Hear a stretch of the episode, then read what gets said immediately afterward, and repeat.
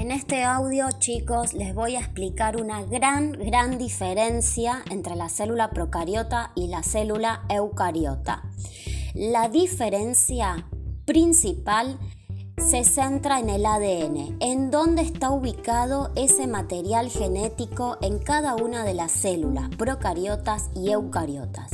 Si ustedes observan el cuadro que tienen a continuación, van a ver que en la célula procariota el ADN se encuentra libre en el citoplasma.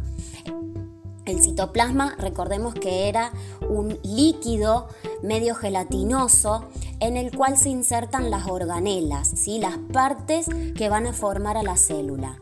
Bueno, en la célula procariota este ADN se encuentra ahí, disperso en ese citoplasma. Entonces decimos que no tiene núcleo esta célula. Pero las células eucariotas sí tienen núcleo y el ADN está dentro de ese núcleo. ¿eh?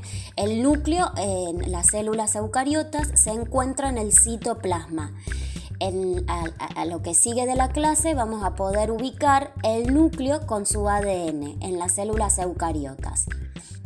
Espero que les haya servido y que cualquier cosa me pregunten sobre las dudas que tengan respecto a esto.